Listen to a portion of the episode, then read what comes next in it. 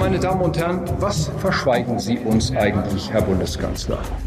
Machtwechsel. Die Ampel steht. Wer regiert Deutschland? Wir erleben eine Zeitenwende. Und das bedeutet, die Welt danach ist nicht mehr dieselbe wie die Welt davor. Deutschland übernimmt außenpolitische Verantwortung. Machtwechsel. Mit Dagmar Rosenfeld und Robin Alexander.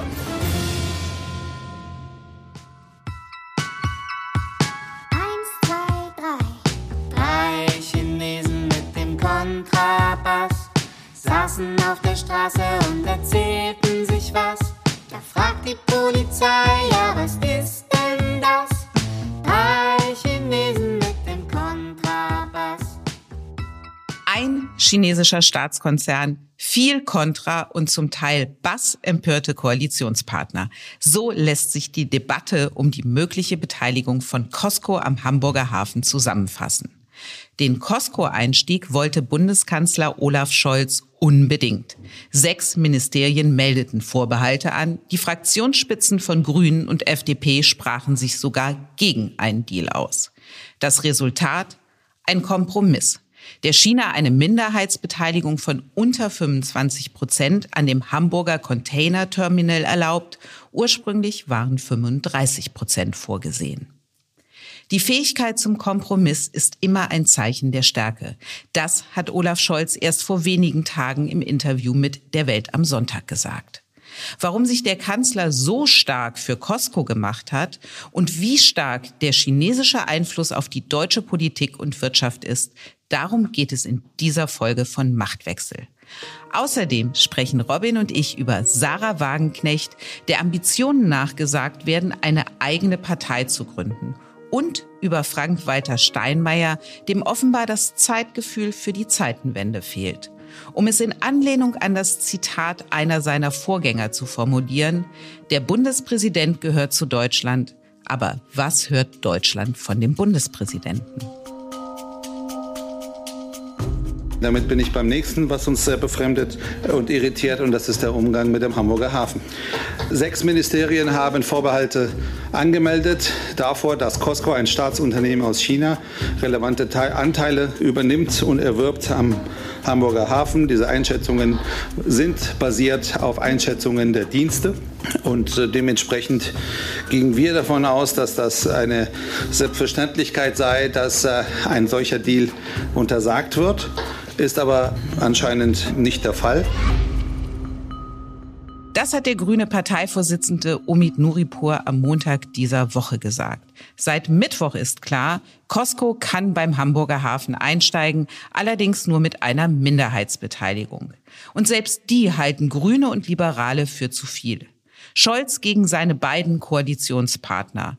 War das jetzt ein Machtwort, ein tragbarer Kompromiss oder eigentlich nur ein weiterer Spatenstich an dem Graben, der sich zwischen den Regierungsparteien auftut, angefangen bei der Energiefrage bis hin zu Waffenlieferungen in die Ukraine? Robin, wie siehst du es? Das war ein Machtwort und ein viel entscheidenderes Machtwort als die auch von uns in der letzten Woche besprochene Richtlinienkompetenzentscheidung zu den AKWs, weil was Scholz hier wollte, war gegen alle Koalitionspartner, gegen die fachliche Einschätzung auch der Geheimdienste und auch gegen die öffentliche Meinung.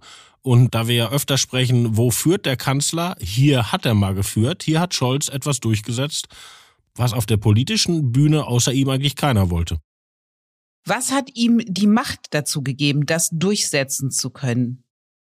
Naja, im, im Sinne von Niklas Luhmann, Demokratie ist vor allen Dingen Verfahren. Und bei diesem Verfahren saß Scholz am längsten Hebel. Es ist nämlich nicht so, dass die Bundesregierung diesen Deal hätte genehmigen müssen, sondern im Gegenteil, sie kann ihn nur untersagen. Und zwar, wenn das im Kabinett so beschlossen wird.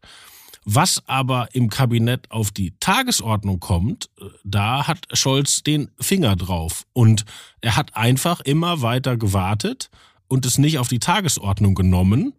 Und die letzte Chance wäre der 31. Oktober gewesen. Und darum haben dann die Ministerien, die eine andere Einschätzung hatten, das irgendwann durchsickern lassen an die Öffentlichkeit, um da nochmal Druck zu machen.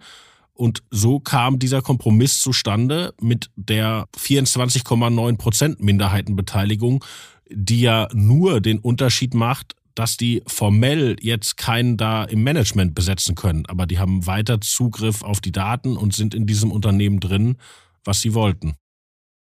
Warum ist Scholz diese Beteiligung des chinesischen Staatskonzerns am Hamburger Hafen so wichtig? Ich denke, da spielen zwei Dinge rein. Das eine ist sehr Olaf Scholz. Es ist nämlich, er bezieht ein Gefühl der Stärke daraus, dass er sich nicht von öffentlicher Meinung treiben lässt. Das ist auch sein Selbstbild, das ist auch, wenn man ihn fragt, was ist ein starker Politiker, dann nennt er immer Beispiele, wo Menschen etwas entschieden haben äh, gegen die öffentliche Meinung. Und dieser Versuch, ihn in Darf dieser... ich dich da ganz kurz unterbrechen, Robin, weil das finde ich ganz spannend. Du sagst, er sagt, Stärke ist etwas auch gegen die öffentliche Meinung zu entscheiden. Die öffentliche Meinung wiederum führt er aber dann an, wenn es ihm passt, nämlich zum Beispiel bei dem Thema Waffenlieferungen an die Ukraine. Da sagt er immer, ein Grund, warum zum Beispiel keine Kampfpanzer geliefert werden, ist, weil man das der Öffentlichkeit nicht zumuten kann, weil die da nicht mehr mitgehen würde. Finde ich bemerkenswert. Ja, wenn ich jetzt den Olaf Scholz Exegeten spiele, dann würde ich sagen, er unterscheidet zwischen öffentlicher und veröffentlicher Meinung. Weil die veröffentlichte Meinung ist ja auch bei den Waffen der Meinung, wir sollten mehr tun. Und Scholz rekurriert auf die Bevölkerung, die es zu einem Teil anders sähe und diesen Teil müsse man mitnehmen. Aber er hat halt das Bild, ein Politiker macht eine Strategie und hält daran auch fest, wenn die veröffentlichte Meinung mal dagegen ist. Das ist ein Bild, was für ihn einen guten Politiker ausmacht. Und das ist, glaube ich, ein ganz klassischer Anwendungsfall hier. Und das Zweite, was hinzukommt, ist, die große Debatte ist ja, was machen wir überhaupt mit China? Ja, Im Ampelkoalitionsvertrag haben die sich darauf geeinigt, wir machen eine neue China-Strategie. Das bedeutet ja, wir brechen mit der Strategie, die wir unter Angela Merkel hatten. Nur äh, diese neue China-Strategie ist nicht fertig, weil die nicht konsentiert ist. Und Scholz schafft jetzt Fakten. Einmal mit dieser Costco-Entscheidung und natürlich auch, indem er in der kommenden Woche nach Peking reist. Und mit einer Wirtschaftsdelegation, aber alleine, also nicht mit einem anderen europäischen Politiker. Das wäre ja denkbar gewesen. Er hätte mit Macron reisen können. Kollegen aus Frankreich berichten auch, dass Macron das gewollt hätte. Oder hätte jemand aus den europäischen Institutionen mitnehmen können, Frau von der Leyen. Das tut er nicht. Also er macht weiter eine Deutschland-China-Politik, keine Europa-China-Politik. Und er setzt ganz klar das Zeichen, dass es keine Zeitenwende bei den wirtschaftlichen Beziehungen gibt, weil er die Konzernchefs im Schlepptau hat, die auch Merkel immer dabei hatte. Über die Kontinuität zu Merkel will ich gleich noch mit dir reden, aber du hast es ja gerade erwähnt, die Bundesregierung, die Ampel wollte sich eine neue China-Strategie geben, an der wird ja gearbeitet. Wenn aber schon die Frage, ob ein chinesisches Unternehmen an einem Containerterminal im Hamburger Hafen beteiligt werden darf, zu solchen Verwerfungen führt, wie kann da überhaupt eine gemeinsame Linie im Umgang mit Peking gefunden werden? Und die große Frage, wie bekommt denn Deutschland die wirtschaftlichen Interessen, die du gerade erwähnt hast, und die wertegeleitete Außenpolitik, die nun die grüne Außenministerin Annalena Baerbock ausgerufen hat, unter einen Hut? Gar nicht. Also die, die machen keine gemeinsame China-Strategie, sondern Olaf Scholz macht die China-Strategie. Scholz reist, Scholz entscheidet Costco und Frau Baerbock kann im Kabinett zu Protokoll geben, dass sie anderer Meinung gewesen wäre. Also da genau, ist, das hat sie. Ja. Sie hat bei der Kabinettsentscheidung auf eine Protokollnotiz bestanden, in der es dann heißt, dass selbst eine Minderheitsbeteiligung Zitat, die deutsche Abhängigkeit von China unverhältnismäßig erweitert. Die Frage, die sich ja viele stellen, hat das Bundeskanzleramt offenbar nichts aus dem Energieabhängigkeitsdrama mit Russland gelernt. Vor allem ja auch Olaf Scholz, der ja im Nachhinein gesagt hat, er habe schon immer gewusst, Energielieferungen aus Russland könnten von Putin als Waffe eingesetzt werden. Jetzt, wie sehr begibt er sich in die Abhängigkeit von China mit der Entscheidung, die er jetzt getroffen hat? Oder wohin soll der Weg führen? Also diese Costco-Entscheidung ist etwas, was es in der Politik öfter gibt plötzlich wird an einem konkreten Beispiel eine prinzipielle Frage besprochen. Weil das ist ja nur eine Beteiligung an einem Terminal, Das ist also kein materieller Gamechanger, ja. Also da, da hat Scholz recht. Aber jetzt wird an diesem Fall halt mal prinzipiell diskutiert, wie wollen wir es künftig mit China halten? Und da gibt es zwei Strategien. Also vielleicht, um die zu verstehen, müssen wir erstmal sagen, wo wir herkommen. Unser Geschäftsmodell als, als äh, Volkswirtschaft war bis jetzt ja etwas, was man polemisch die Despotenpumpe nennen kann. Also wir kaufen Rohstoffe in Russland sehr günstig, veredeln die hier und schlagen dann die veredelten Produkte in China für teures Geld los. Und das alles unter einer militärischen Sicherheit, die im Wesentlichen von den USA finanziert wird. Und alle diese drei Pfeiler unseres Wohlstands wackeln. Der eine ist schon eingestürzt, nämlich der mit den Rohstoffen und Russland, und die anderen beiden wackeln auch. Und die Frage ist, was macht man jetzt? Und da gibt es erkennbar eine andere Antwort. Also Frau Baerbock und die Leute, die sie stützen, und das ist ja interessanterweise überhaupt kein Thema zum Beispiel, was in Grünen Flügelkämpfe auslöst. Da sind die alle einer Meinung und auch die FDP ist eigentlich auf jeden Fall bei den Leuten, die sich laut äußern, auch völlig an deren Seite. Die sagen, wir müssen uns aus der Abhängigkeit lösen und das ist natürlich angelehnt an dem, was die Amerikaner Decoupling nennen und interessanterweise in Amerika ja auch Konsens ist. Die Amerikaner sind sich über nichts einig, äh, Demokraten und Republikaner, darüber aber schon. Biden macht da die Trump-Politik weiter, also lösen von China, wo man nur kann. Und Scholz hat eine andere Strategie. Scholz glaubt, dass das die deutsche Wirtschaft überfordern würde. Und dafür spricht auch einiges. Also wenn man sich mal anguckt, BASF, Siemens oder Volkswagen, wo verdienen die denn überhaupt noch Geld? Also da spricht einiges dafür, dass wir da mehr zu verlieren haben als beispielsweise die Amerikaner. Und er sagt, er sieht diese Abhängigkeit von China auch und seine Gegenstrategie ist nicht Decoupling, sondern Diversifizierung. Also die Unternehmen sollen nicht ihre chinesischen Investments abbauen, sondern sollen bei den nächsten Investments darauf achten, dass sie auch in Indien sind oder auch in Indonesien oder auch in Korea oder sonst wo, ja? Er leugnet nicht das Problem, aber er schlägt eine andere Strategie vor, wobei, wenn man genau hinguckt, schlägt er sie ja nicht vor. Er hält ja keine Grundsatzrede dazu, sondern er setzt sie einfach materiell durch. Olaf Scholz hat ja schon im Wahlkampf die Raute gemacht und damit eine gewisse Kontinuität zu Merkel suggeriert. Und in der China-Politik ist die ja tatsächlich gegeben. Also er wandelt da ganz und gar auf Merkels Spuren. Auch die Ex-Kanzlerin ist ja für ihren sehr China zugewandten Kurs kritisiert worden. Ich möchte hier nur mal an die Debatte erinnern, die es um Huawei gegeben hat und die Ausrüstung des deutschen 5G-Netzes. Und Merkel hat ja damals Parallelen zu heute, finde ich, gegen Teile ihrer Regierung, gegen Rat von Sicherheitsexperten entschieden, dass Huawei sehr wohl Komponenten für das deutsche 5G-Netz liefern darf und daran beteiligt wird.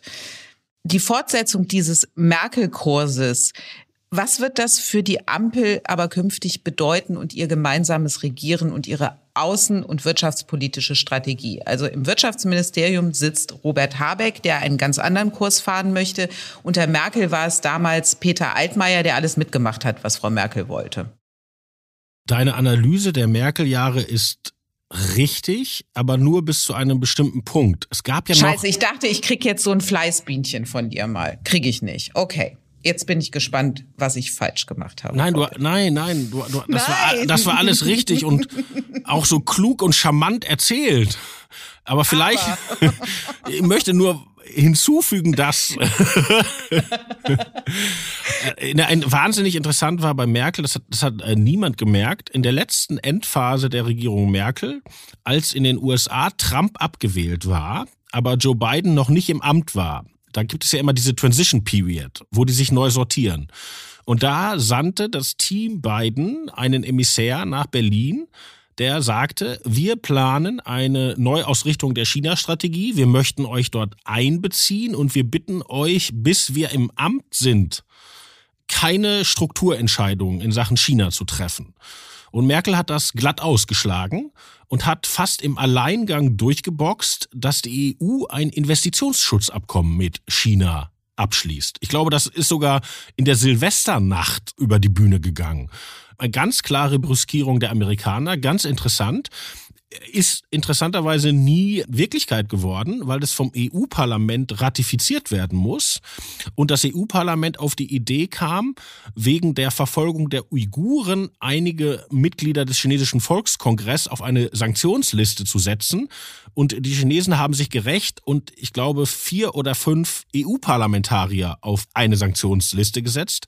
Unter anderem den deutschen Reinhard Bütikofer, ein Grüner, der sehr starke Meinung zu China hat. Und dann hat das EU-Parlament gesagt, weil ihr unsere Leute sanktioniert, ratifizieren wir euer Investitionsschutzabkommen nicht. Und deshalb ist das sozusagen eigentlich nur Politik geblieben. Aber war natürlich das Signal, bei eurem Decoupling machen wir nicht mit. Und das war das letzte Signal von Merkel in Sachen China. Und da knüpft Scholz jetzt an. Aber gleichzeitig lässt er ja sehr deutlich raushängen, was für gute Buddies er und Biden sind, wie nah das Verhältnis ist, wie gut die Zusammenarbeit funktioniert.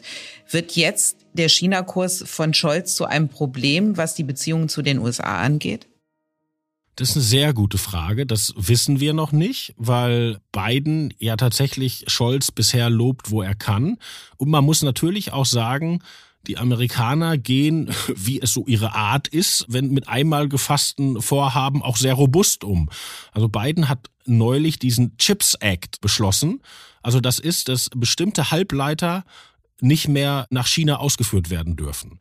Also das sind Dinge, die man braucht für absoluten Hightech und die China noch nicht selber herstellen kann. Das tut denen richtig weh. Aber wenn man sich diskret in der Bundesregierung um hört, hat niemand aus Amerika vorher in Deutschland Bescheid gesagt dass das geplant ist. Und das ist ja für uns eine große Frage, weil die könnten ja versuchen, Deutschland hat keine relevante Industrie da mehr, aber über Umwege über Deutschland das zu kaufen, ist auch gerade, gibt es eine Meldung, dass sie über eine schwedische Tarnfirma, die den Chinesen gehört, äh, versuchen, hier in Deutschland Chipproduktionskapazitäten zu kaufen. Und auch wieder da die Frage steht, wird es genehmigt vom Kanzleramt oder nicht. Also die Amerikaner haben da schon auch relativ wenig Rücksicht auf unsere Leute genommen. Du hast ja gesagt, Olaf Scholz reist kommende Woche nach Peking. Was ist von dieser Reise zu erwarten? Dicke Geschäfte? Das ist wirklich super bemerkenswert, weil in Peking ist ja gerade etwas ganz Wichtiges passiert. Da war dieser Parteikongress, der nur alle fünf Jahre stattfindet. Und da hat die KP ihre Verfassung geändert und Xi Jinping eine dritte Amtszeit als Generalsekretär ermöglicht. Bisher hatten die nämlich ein System der kollektiven Führung, dass man nur zwei Amtszeiten bekam. Und es gab auch eine Altersgrenze. Also es gab sozusagen, das war ganz interessant, das war eine Diktatur, die einen Mechanismus eingebaut hatte, dass der Oberdiktator nicht ewig an der Macht kleben bleibt und es ein geregeltes Wechselverfahren zum nächsten gibt, was ja ganz wichtig ist, weil das ja immer das Problem bei Diktaturen, was macht man, wenn der große Mann irgendwann alt und starrsinnig wird. Und diesen Mechanismus siehe hat, Russland. Ja, siehe, siehe hunderte von Beispielen. Ne? Also das, das war keine kleine Innovation der KP nach den Mao-Horror, das einzubauen, und es hat ja auch geklappt, weil Xis Vorgänger hat sich ja dran gehalten und hat an ihn übergeben. Aber er jetzt eben nicht. Er wickelt das jetzt rückab und plant sozusagen eine weitere Amtszeit, vielleicht eine endlose Amtszeit. Und nach diesem epochalen Wechsel wird Scholz der erste westliche Staatsführer sein, der ihm dazu die Hand gibt und gratuliert in Peking. Und neben dieser großen Symbolwirkung, der sich Scholz ja auch bewusst sein muss, was ist auch inhaltlich, auch gerade was die wirtschaftlichen Interessen Deutschlands angeht, von dieser Reise zu erwarten? Ich glaube, ganz wichtig ist wirklich nochmal festzustellen, dass er allein fährt dass er nicht mit anderen Europäern fährt, nicht mit der Europäischen Kommission, weil das war in der Endphase Merkel eigentlich angelegt, dass Merkel weg wollte von einer Deutsch-China-Politik zu einer Europa-China-Politik. Sie hat immer argumentiert, dass man da viel mehr ernst genommen wird, wenn man das so tut. Und Macron hat auch schon mal so etwas getan. Er hat einen chinesischen Gast empfangen und von der Leyen und Merkel dazu gebeten. Also es hätte eine gewisse Logik gegeben, auch mit diesem Investitionsschutzabkommen, das kein deutsches, sondern ein europäisches war, zu sagen, wir machen jetzt als Europa China-Politik. Und daran knüpft Scholz nicht an. Das ist sehr interessant, dass er das nicht tut, dass er da weiter sagt, wir machen deutsche China-Politik mit deutschen Unternehmen im Flugzeug Und ja, das ist ein Signal gegen das Decoupling und es kann weiter Geld verdient werden. Du hattest ja ganz am Anfang schon mal erwähnt, Macron wäre gerne mitgereist, hätte das gerne als deutsch-französische Gemeinschaftsaktion gesehen, den Besuch in Peking. Scholz hat Nein gesagt. Und ich finde, auch hier sind, was das deutsch-französische Verhältnis insgesamt angeht, Parallelen zu Merkel wieder festzustellen. Also bei Merkel war es ja auch am Anfang, als Macron ins Amt gewählt wurde, war das Grand Amour und dann war es am Ende Grand Enttäuschung. Bei Scholz geht das Ganze jetzt ein bisschen schneller. Also am Anfang seiner Amtszeit wurde auch betont, wie wichtig die deutsch-französische Achse ist und wie bedeutend sie für das Fortkommen der Europäischen Union ist. Und jetzt kann man sagen, das Verhältnis zwischen Deutschland und Frankreich hat einen Tiefpunkt erreicht. Krisen gab es da immer. Erstaunlich ist, wie öffentlich die jetzt ausgelebt werden. Also in, in der letzten Woche hatten wir diese Absage des deutsch-französischen Ministerrats. In dieser Woche hatten wir Scholz fliegt nach Paris. Das Kanzleramt sagt, nach dem Treffen gibt's eine PK und der Élysée sagt, nö, gibt keine PK. Und äh, wenn man sich überlegt, der letzte, der in Berlin keine PK bekommen hat, war Viktor Orban. Also das ist schon auf diesem Gebiet der öffentlichen Diplomatie oder der zelebrierten Diplomatie ist das eigentlich schon ein Statement. Und Macron macht diesen Punkt im Moment wirklich ganz deutlich und er macht es auch hinter den Kulissen robust. Wir hatten ja neulich darüber gesprochen, wie Olaf Scholz in Spanien versuchte, so eine Gaspipeline durch die Pyrenäen klar zu machen, die irgendwann auch mal mit Wasserstoff befüllt werden kann, um uns unabhängiger zu machen vom russischen Gas. Und Macron hat jetzt einfach mal entschieden, das machen wir nicht. Durch Frankreich wird es nicht gebaut, egal was ihr euch in Deutschland so ausdenkt. Und das sind schon deutliche Zeichen, dass da Verstimmung herrscht. Wie konnte es denn überhaupt so weit kommen, dass es jetzt so zerrüttet ist zwischen Macron und Scholz?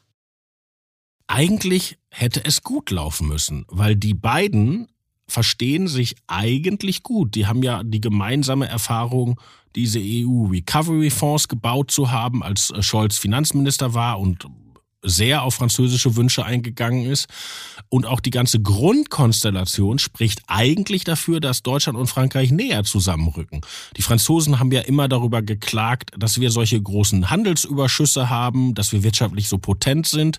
Und mit der sich abzeichnenden Wirtschaftskrise ist das ja erstmal für uns im Eimer. Also die Differenz schrumpft eher. Je und, schlechter es Deutschland geht, desto besser ist das Verhältnis zu Frankreich? Naja, seien wir doch ehrlich, die haben wahnsinnig darunter gelitten, dass Deutschland nach den Agenda 2010 Reformen so wirtschaftlich stark wurde und ihre eigenen Reformen haben sie ja nie hingekriegt. So, und die EU war mal darauf gebaut, dass diese beiden Länder ungefähr auf Augenhöhe agieren. Und wenn einer wirtschaftlich eine Dekade super performt und der andere kommt nicht aus dem Knick, dann hat man da plötzlich ein Missverhältnis drin. Und unsere jetzige Krise baut diese Disparität wieder ein bisschen ab, so blöd das für uns ist. Aber es ist so. Also eigentlich spräche das eher dafür, dass es besser läuft. Und auch die Zeitenwende, also dass Scholz sagt, wir wollen wieder eine funktionierende Armee haben, wäre ja prinzipiell anschlussfähig für diese Macron-Idee einer strategischen Autonomie. Also Macron hat die Idee, wir müssen eigentlich auch ohne die Amerikaner in der Lage sein, unseren Kontinent zu verteidigen. Und da gehen ja die jetzigen Anstrengungen der deutschen Regierung auch hin. Also eigentlich ist da eine Menge angelegt, dass man ganz gut zusammenarbeitet, ist aber vermasselt worden, weil. Wer hat's vermasselt? Na, ich glaube, der Fehler ist schon auf der deutschen Seite gemacht worden. Die Franzosen sind ja so sauer, dass Olaf Scholz nicht Bescheid gesagt hat mit seinem 200 Milliarden Doppelwumms. Ja?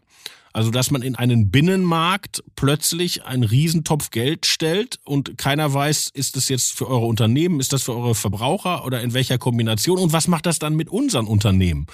Und das stimmt ja, die Ampel hat um diese 200 Milliarden so lange gerungen, dass man am Ende niemand mehr Bescheid sagen konnte, auch nicht den eigenen Ministerpräsidenten und schon gar nicht den europäischen Partnern.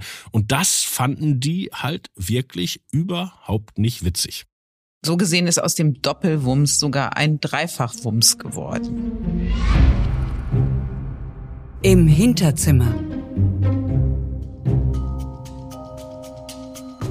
Was ich mir schon wünsche, ist, dass in Deutschland eine Partei entsteht, die die Politik der Regierung verändern kann. Also das muss ja das Entscheidende sein. Das hat Sarah Wagenknecht den Kollegen von Bild TV gesagt. Und schon seit längerem wabert durch Berlin das Gerücht, Wagenknecht könne eine eigene Partei gründen. Immerhin hat sie es ja schon mal mit einer linken Sammlungsbewegung versucht. Aufstehen hieß die und blieb dann am Ende doch in der Bedeutungslosigkeit sitzen. Robin, was ist denn dran an den Geschichten um eine Wagenknecht-Partei? Sie spielt damit öffentlich und in immer unverhohlener Form. Also, dass sie diesen Satz sagt, dass sie den bei unseren geschätzten Kollegen von der Bild sagt, die ja nicht die Lieblingszeitung des linken Milieus sind, das sind alles deutliche, deutliche Hinweise, dass sie die Debatte am Laufen halten will.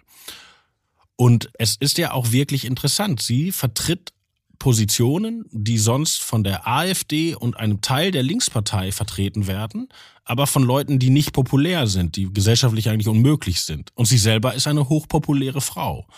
Und da ist natürlich tatsächlich oder da wäre ein Potenzial drin.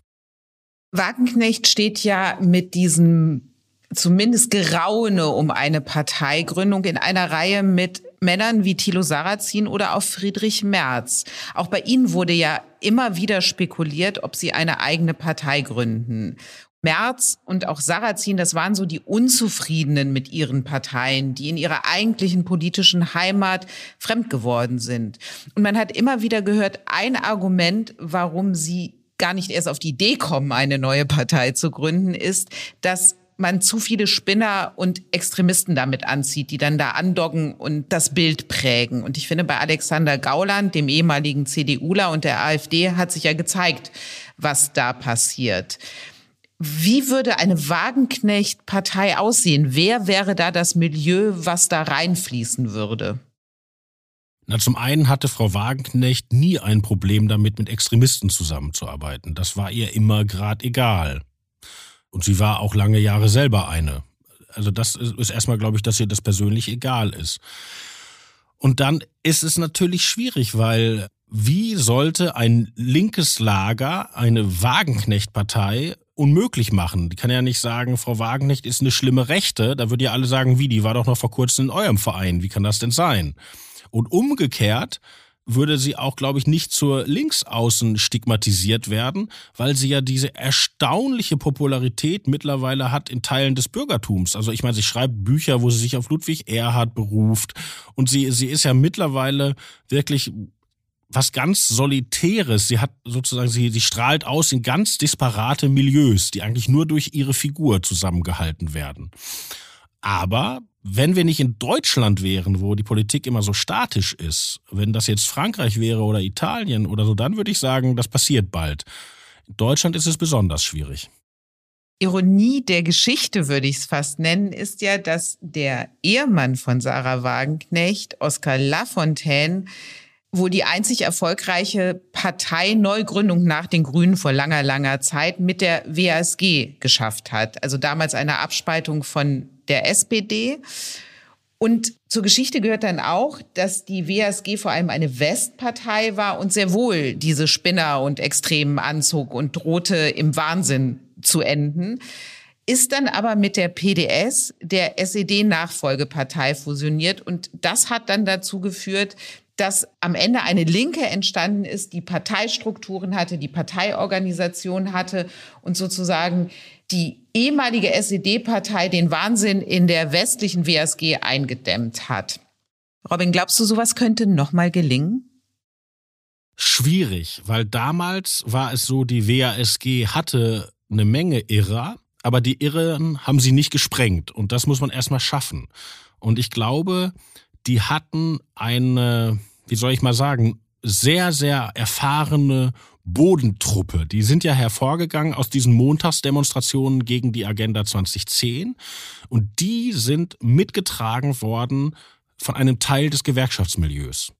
Vor allen Dingen Verdi und IG Metall haben dann mitorganisiert, dass diese WASG Strukturen bekam. Also ein Teil von diesen Gewerkschaften. Nicht alle und andere gar nicht, aber ein relevanter Teil. Und Gewerkschafter können sowas natürlich. Und auf der anderen Seite, die PDS hatte damals noch eine Menge, Menge Geld. Wir haben nie erfahren, wo die SED-Milliarden gelandet sind und die PDS war immer eine potente Partei, die auch da helfen konnte. Und diese Melange aus westdeutschen, sauren, aber doch bodenständigen und im echten Leben stehenden Gewerkschaftern plus Ex-Kommunisten mit Kohle, die ist natürlich eine ziemlich einzigartige Melange. Und die Frage, wer, wer sowas aufstellen könnte für Frau Wagenknechts jetziges Projekt, das ja noch das Besondere hätte, dass es eine Art lagerübergreifende Veranstaltung wäre. Also der Begriff Querfront wird gegen Frau Wagenknecht angewandt, aber es ist ja erkennbar, dass sie nicht nur nach links zielt, sondern auch nach rechts. Und das stellt natürlich viele treue Linke und vielleicht auch ein paar Rechte vor Identitätsfragen. Und diesen Konflikt gab es bei WASG, PDS nie. Dass die Linke waren, da waren die sich einig. Die Erkenntnis der Woche. Reinhard Grebe hat über das Amt des Bundespräsidenten gesungen, er habe die Macht der warmen Worte. Aber selbst das mit den Worten schafft Frank-Walter Steinmeier nicht. Weder warme noch mutmachende, geschweige denn klare. Die großen Krisen dieser Zeit, sie finden ohne ihn statt. Daran hat selbst sein Besuch in Kiew jetzt nicht viel geändert. Robin, wie blickst du auf unseren Bundespräsidenten? Das ist in der Tat eine wirklich traurige Amtszeit, weil er findet einfach nicht auf den Begriff, er findet nicht auf die Botschaft und man fragt sich wirklich, was ist sein Plan? Ich meine, jetzt war er in Kiew, das ist natürlich zu loben und er hat auch nicht nur falsche Sachen gesagt, alles klar. Aber es ist ja auch nicht das hängen geblieben, wo man sagen würde, Mensch, er will wieder in die Debatte einsteigen. Unser Kollege Jacques Schuster hat das in einem echt super klugen Kommentar, fand ich in der Welt geschrieben. Der hat gesagt, jetzt steht Frank-Walter Steinmeier eigentlich für diese verfehlte Russlandpolitik. Er könnte aber ja auch für deren Aufarbeitung stehen. Er könnte ja sagen, gerade weil ich so beteiligt war, stoße ich jetzt den Reflexionsprozess an. Und äh, Jacques Schuster schreibt, er könnte doch zum Beispiel eine Kommission mit Historikern beauftragen. Adam Jaminski aus Polen, Timothy Garten Ash aus Großbritannien, Karl Schlögel aus Deutschland, also Leute, die über Mitteleuropa was wissen. Und er könnte mit denen ins Gespräch kommen, was ist da eigentlich schiefgelaufen, dass man erkennen würde, er will sozusagen wieder eine Stimme in der Debatte werden und er ist nicht der oberste Repräsentant eines Schweigekartells von Menschen, die bei uns 20 Jahre lang Außenpolitik gemacht haben und jetzt einfach weitermachen wollen. Und da kommt bisher gar nichts. Er hat ja jetzt unmittelbar nach seinem Kiew-Besuch den Kollegen von der ARD ein Statement gegeben, was ich ehrlich gesagt richtig schräg fand. Lass uns mal ganz kurz reinhören. Die Lehre zu ziehen heißt, wir müssen einseitige Abhängigkeiten verringern, wo immer das geht. Das gilt gerade auch gegenüber China. Also der Bundespräsident äußert sich zur aktuellen China-Politik des Bundeskanzlers als Lehre aus dem, was er als Außenminister mit zu verantworten hat, was mit Russland passiert ist. Wirkt das nicht auf dich auch schräg? Ich habe es auch nicht verstanden, weil streng genommen mischt er sich in eine aktuelle Debatte ein, nämlich die Costco-Debatte, die wir schon besprochen haben, und da spricht er eigentlich den grünen Text. Wobei, wenn man genau hinguckt, geht das alles nicht auf, weil unsere China-Abhängigkeit ist ja noch einseitiger als bei Russland. Bei Russland war ja immer das Argument, okay, wir verkaufen ihnen unsere Speicher, aber sie verkaufen uns auch uns ihre Gasfelder. Also das war ja eigentlich eine zweiseitige Abhängigkeit. Das geht alles nicht auf. Und ich glaube auch, er sollte wirklich sagen, was ist da geschehen? Und bevor wir die Lehre ziehen, wollen wir erstmal wissen, was schiefgelaufen ist.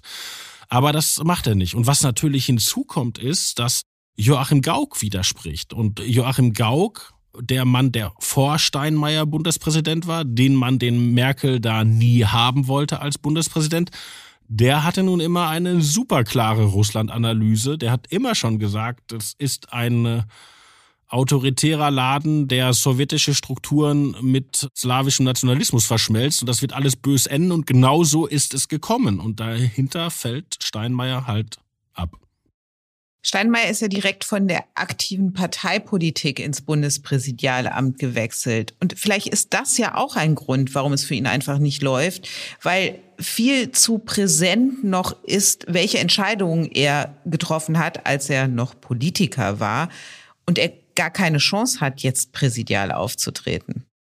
Naja, jetzt müssen wir ihm schon die Ehre tun. Er hat eine Sache getan, die wirklich wichtig war, nämlich als 2018 die Jamaika-Verhandlungen scheiterten und es eine Zeit lang so aussah, als könnte gar keine Regierung aus den Parteien der demokratischen Mitte gebildet werden, hat er die SPD-Führung einbestellt und hat gesagt, Freunde, so geht das nicht. Ihr müsst Parteiinteressen hinter Staatsinteressen zurückstellen und ihr müsst noch mal in die GroKo, ob ihr wollt oder nicht. Und das war natürlich die richtige Ansage, erst der Staat, dann die Partei. Und in einer ironischen Wolte hat es ja am Ende noch nicht mal der SPD geschadet, die darunter zwar in ihrer typischen Art sehr ausdauernd gelitten hat, aber nach dieser großen Koalition ja den Bundeskanzler stellt. Also da hat er schon gewirkt und ich würde auch sagen, segensreich gewirkt. Dieser Podcast endet mit Erinnerungen an 2018 und in der kommenden Woche der neue Podcast, die neue Folge Machtwechsel wird wieder ganz im Hier und Jetzt im Jahr 2022 sein und den Podcast können Sie natürlich überall hören, wo es Podcasts gibt, logischerweise, und auf welt.de. Und wie immer hat Robin das letzte Wort. Auf Wiederhören.